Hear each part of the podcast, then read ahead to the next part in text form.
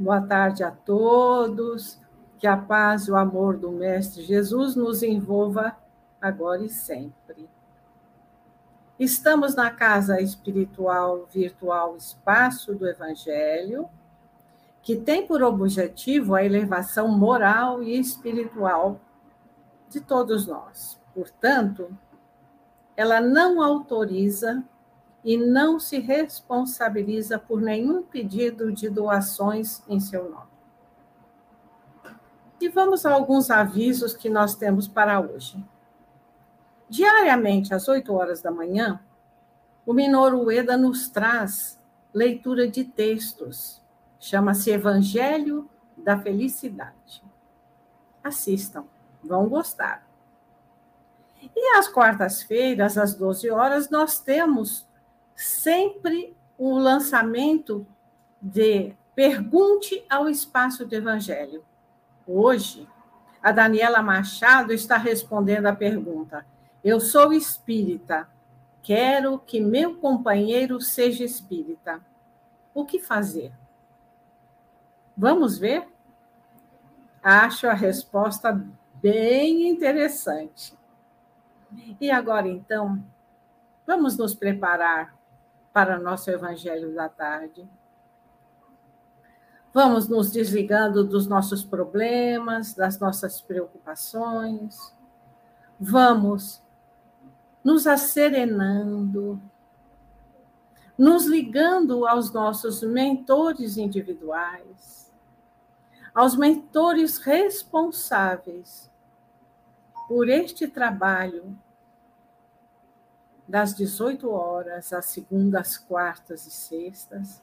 Vamos nos ligando aos mentores responsáveis pelo espaço do Evangelho, às fraternidades Vamos nos ligando a Ismael, anjo tutelar, responsável pela evangelização do nosso Brasil.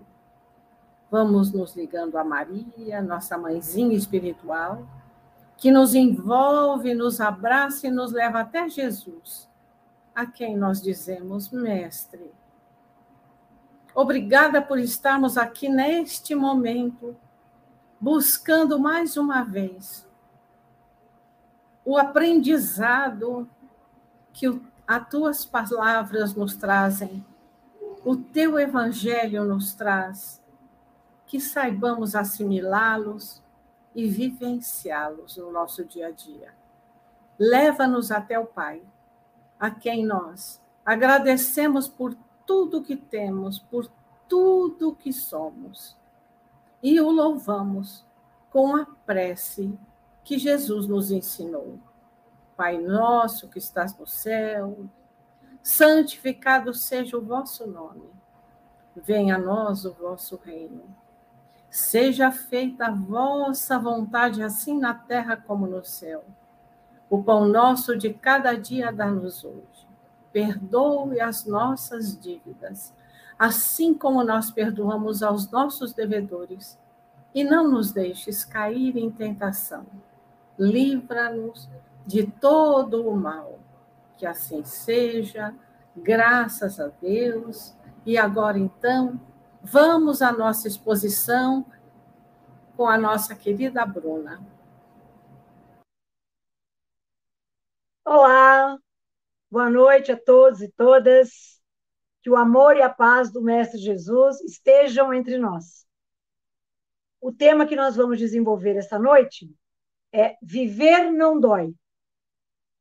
Sempre que nós resolvemos, temos a vontade, somos inspirados a falar de algum tema, obviamente nós tomamos como base o Evangelho do Mestre Jesus, suas lições, vamos ali na fonte, no Novo Testamento, e também temos, para nos auxiliar, toda a codificação de Allan Kardec os livros da doutrina espírita.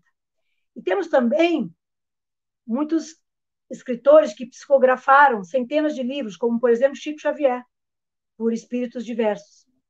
Mas existem escritores que não psicografam, eles mesmos são espíritas e escrevem livros. Por exemplo, José Carlos de Luca é um, é um autor muito respeitado, um espírita, e ele tem mais de 20 livros publicados. Nós escolhemos esse tema Viver não dói, porque é a lição do capítulo número 3 de um de seus livros. O livro é A Flor da Vitória. Por que viver não dói? Esta frase, nesta frase está embutido algum receio, né? como quem diz, ó, oh, vamos fazer, vai lá, vai dar tudo certo, viver não dói.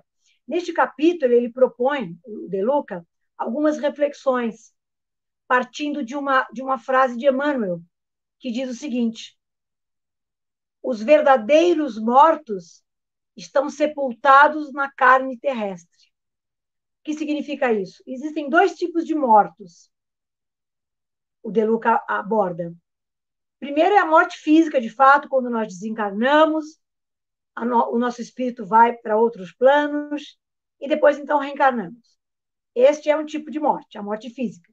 Mas ele aborda uma morte que é muito preocupante, que é a morte em vida. Essa morte em vida, ela é cercada de ociosidade, quando nós não fazemos nada por nós nem por ninguém, quando nós temos ausência de vontade, sabe, não temos motivação para fazer nada, deixamos tudo para lá, perdemos a, a, o sentido da nossa vida nós muitas vezes não temos um propósito de vida, então, como dizem, vamos empurrando com a barriga. A indiferença também faz parte desse tipo de morte em vida. A preguiça, né? temos preguiça. O vitimismo, ah, por que isto aconteceu comigo? Agora minha vida acabou. Agora eu não tenho mais motivo para viver. Agora eu vou ficar jogada aqui. Vitimismo. A falta de esforço da nossa parte, porque veja, vivemos num planeta que temos alegrias e tristezas. Isso é natural, nós já devíamos estar habituados, né? Nós somos rondados por. São altos e baixos. Então, é preciso muito esforço da nossa parte. Para nós termos a vida. É... Muitas vezes, nós estamos com essas atitudes, ou com, ou com essas não atitudes, não tendo atitudes, nós nos sepultamos nós desistimos. Nós vemos pessoas muito jovens, muito jovens dizendo, ah, estou muito infeliz, minha vida não deu certo, né? e a culpa é sempre dos outros, se vitimizando, não aproveitando as oportunidades. E algumas pessoas morrem porque permanecem no inferno da culpa. Ai, como eu tenho culpa daquilo que eu fiz. Deus não vai me perdoar.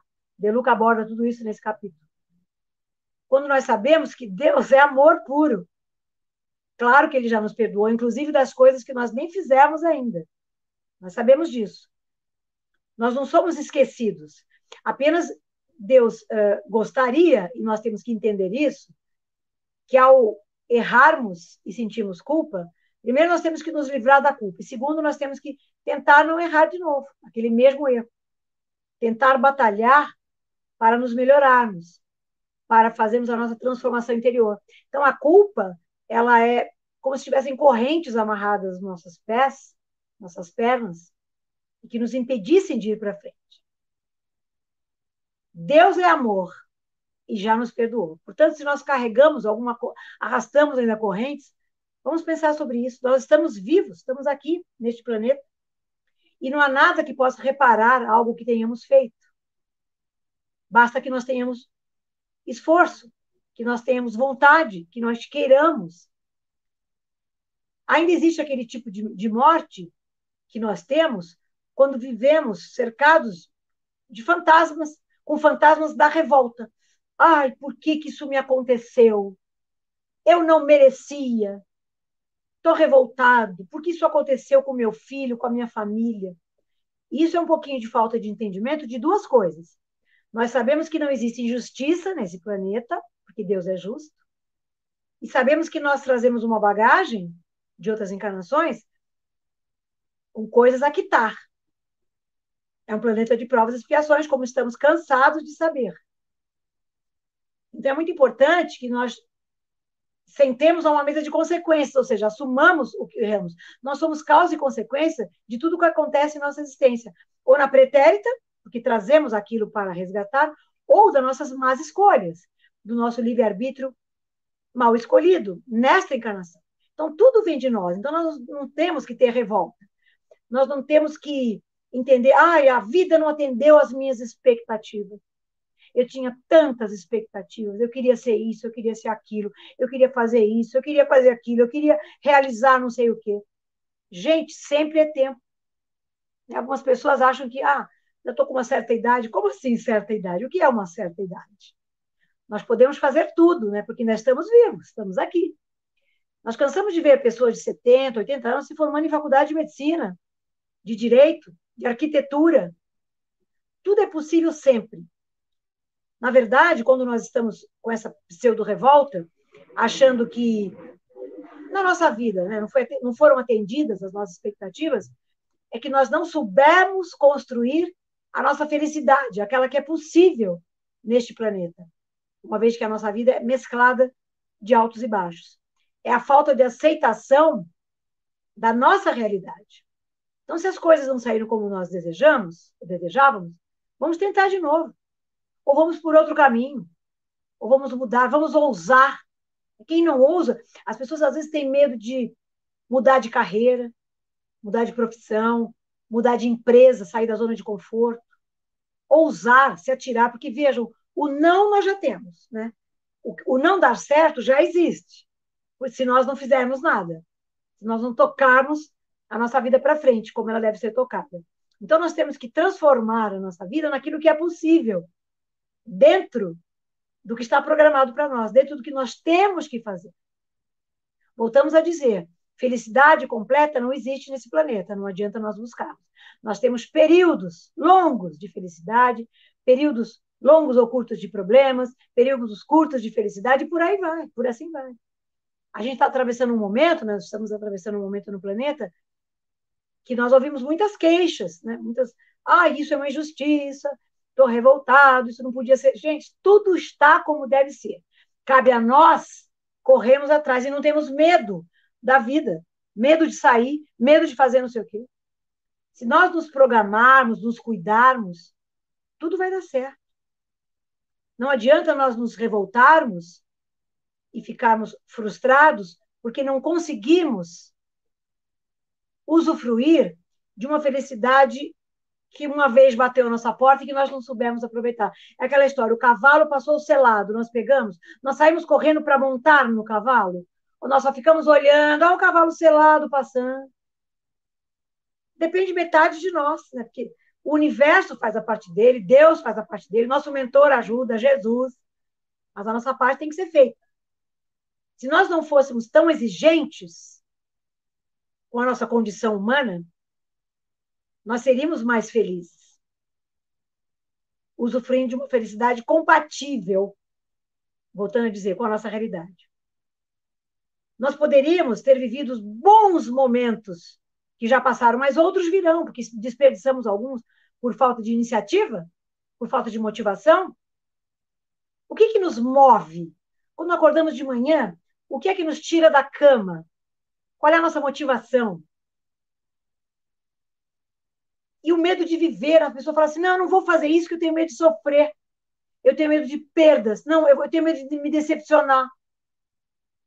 O não nós já temos, né? O importante é nós nos atirarmos, de fato. E para encerrarmos, o, aqui para encerrar esse capítulo, o De Luca ele fala, ele cita uma frase do escritor chamado Emílio Moura para essas pessoas que estão vivas no túmulo da, no túmulo da encarnação. Ele diz o seguinte: viver não dói. O que dói é a vida que não se vive. Tanto mais bela sonhada, tanto mais triste perdida. Que o amor do Mestre Jesus esteja em nossos corações agora e sempre. Graças a Deus. Bruna, Quanta coisa para nós refletirmos, né? E nós gostaríamos de lembrar, então, mais uma vez, que tanto a exposição da Bruna, como todas as outras, como também as leituras que o Minoru Ueda faz, o Pergunte ao Espaço do Evangelho, todos eles podem ser encontrados. É só baixar aqui o nosso vídeo e nós veremos que nós encontraremos lá links, e-mails, fone, está tudo aí no descritivo do vídeo. E agora, então, vamos passar para as nossas vibrações. Vamos doar o que temos de melhor em nossos corações. Vamos então vibrar pela fraternidade, pela paz e equilíbrio de todo o nosso planeta Terra. Vamos vibrar por todos os governantes, especialmente aqueles que são responsáveis pelo nosso país. Vamos vibrar saúde, esperança, amparo pela velhice, pelas crianças e pelos jovens. Vamos vibrar para que nós todos confiemos em dias melhores e que essa confiança possa ser espalhada por todos, por aqueles que se encontram momentaneamente sem teto, sem trabalho. Vamos vibrar para que pensamentos de perdão, de amizade, de harmonia possa envolver todos aqueles que se encontram em conflitos, em dificuldades. Vamos vibrar pela cura e sustentação de todos que estejam doentes, estejam eles em seus lares ou nos hospitais. Vamos vibrar pelos nomes que se encontram em nossas listas de vibrações. Vamos vibrar pela expansão e vivência do Evangelho de Jesus em todos os lares. Vamos vibrar por esta casa virtual espaço do Evangelho, para que ela possa continuar cada vez mais difundindo a mensagem de Jesus. E agora, vibremos por nós mesmos, renovando as nossas energias, dando-nos ânimo, fé e perseverança, para que os ensinamentos do nosso Mestre Jesus possam estar sempre em nossas vidas, em nossa vivência. E assim, agradecendo aos nossos mentores individuais, aos mentores responsáveis pelo trabalho do Evangelho das 18 horas, pelos responsáveis pelo espaço do Evangelho, pelas fraternidades, agradecendo a Maria, a Jesus, e a Deus nosso Pai, pela oportunidade que estivemos aqui reunidos neste instante, aprendendo e principalmente nos sentindo felizes e alegres, porque estamos todos reunidos num mesmo objetivo, num mesmo ideal. Que Jesus nos abençoe, que Deus nos ampare e que seja uma boa noite a todos.